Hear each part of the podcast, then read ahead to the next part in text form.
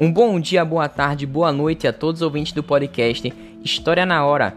E hoje nesse episódio que vou falar sobre o barroco, o contexto histórico literário do seiscentismo, passando por temas como renascimento, reforma protestante e contra-reforma. Isso sem nos esquecermos da sociedade mineradora, que também foi prevalecente durante esse período do barroco. Mas bem, meu caro ouvinte, antes de tudo, eu gostaria de falar um pouco da importância da arte como agente social e também como agente político, já que é ela que vai revelar esse contexto pelo qual a sociedade está passando, seja ao redor do globo ou ao longo do tempo. Mas antes de tudo, meu caro ouvinte, antes de começarmos o nosso bate-papo, gostaria de fazer uma pequena pergunta para você. Preparado para responder? Então vamos nessa.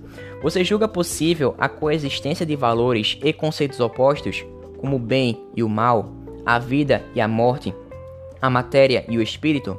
Bem, é sobre essa pergunta que permeia a vida do homem barroco, já que a gente está falando de um contexto de muitas dúvidas. Será que o que eu faço, será que as minhas atitudes são pecaminosas ou agradam a Deus? Mas antes de tudo, meu caro ouvinte, antes da gente começar tudo isso, peço que você aperte seus cintos e vamos para mais uma viagem no tempo, já que hoje aterrizaremos nas contradições do século XVI. Então vamos nessa. Bom, Vale dizer que desde a Idade Média até o Renascimento, a Igreja Católica Romana estava se destacando como núcleo de ações políticas, econômicas, sociais e culturais, mas também ela passou por um momento de contestação, que foi a Reforma Protestante. Mas essa mesma igreja não poderia ficar parada, vendo seus fiéis indo embora, mas pelo contrário, ela precisava trazer esses fiéis de volta para a religião restabelecer essa visão doutrinária do catolicismo. E foi essa tentativa de conciliar o espiritualismo medieval com o humanismo renascentista que gerou uma enorme tensão entre forças opostas, tais como carne e espírito, pecado e perdão, vida e morte. Mas bem, meu caro ouvinte, para que você entenda melhor como tudo isso está presente na literatura, na parte artística literária, eu vou ler um pequeno trecho da terceira carta de Mariana ao Corforado, que ela reflete características muito presentes desse período da literatura. Então vamos nessa. Que há de ser de mim? Que queres tu que eu faça? Estou tão longe de tudo quanto imaginei. Esperava que me escrevesses de toda parte por onde passes e que as tuas cartas fossem longas. Não sei o que sou, nem o que faço, nem o que quero. Estou despedaçada por mil sentimentos contrários. Bem, você pode ter percebido, quando eu li esse pequeno trecho da carta, a presença de uma linguagem muito elaborada, muito rebuscada, ou seja, recheada de hipérboles, que acentuam o desespero de uma mulher que está dividida entre o amor e o desprezo do seu homem. Bom, mas é importante dizer a presença de uma forte oposição entre razão e o desejo dos sentimentos da autora, expondo assim um paradoxo que marca o movimento artístico que se instalou durante esse período que foram escritas essas cartas.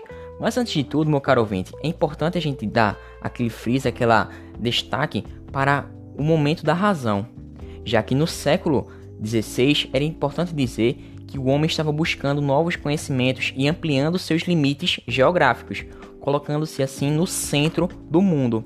E se por um lado a política econômica, que era o mercantilismo, possibilitava a ascensão de classes populares como a burguesia, era importante dizer que existia um pequeno problema, já que essa mesma classe que cresceu economicamente não tinha poder político. Veja bem, por outro lado, a igreja estava ameaçada por crises religiosas.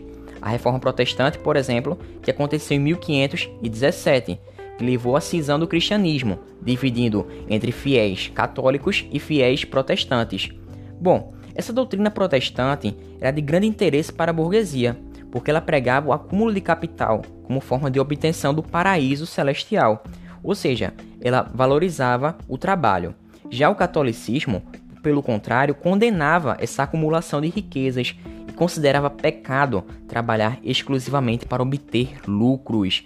E é nesse contexto que chega a arte de contrastes, diante desse cenário de aberturas econômicas, fechamentos políticos, crises espirituais, que chega a estética barroca, em que na pintura, na literatura, na música, temas religiosos são bastante constantes, e eles são abordados por esses artistas que muitas vezes eram patrocinados pela igreja.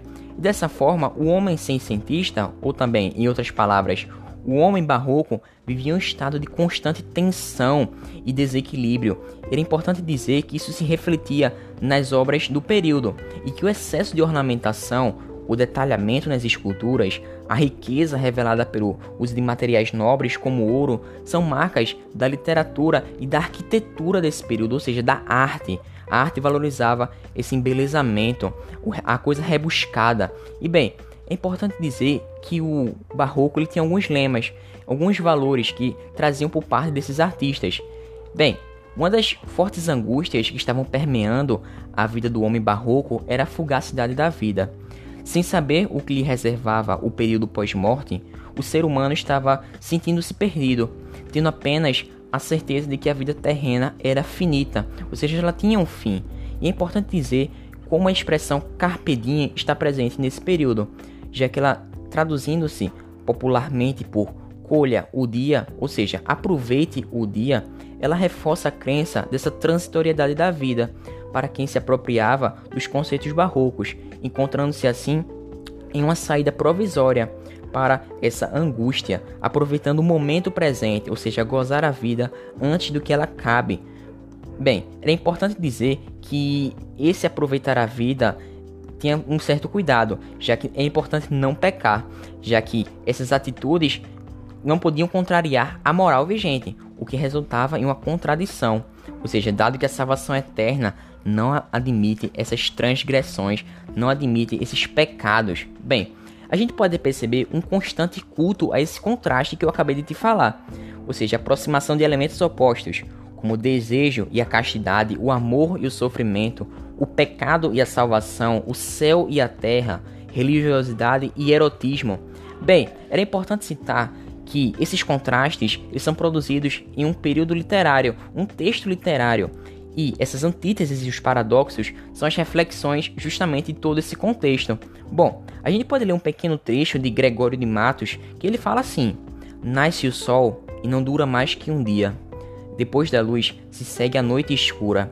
Em tristes sombras morre a formosura. Em contínuas tristezas, a alegria. Perceba aí a técnica de fusão em um único conceito de elementos que são obviamente inconciliáveis, ou seja, representam polos antagônicos de um mesmo tema. Isso se chama de fusionismo, que é muito comum no barroco. Assim como o sagrado e o profano, o homem e o divino são justapostos em uma tentativa de reconciliação, ou seja, de conciliar esses conceitos opostos. E aí fica a minha pergunta, meu caro ouvinte: o que seria o próximo lema do Barroco? Já que ele traz também outra coisinha que é muito importante para as obras artísticas desse período.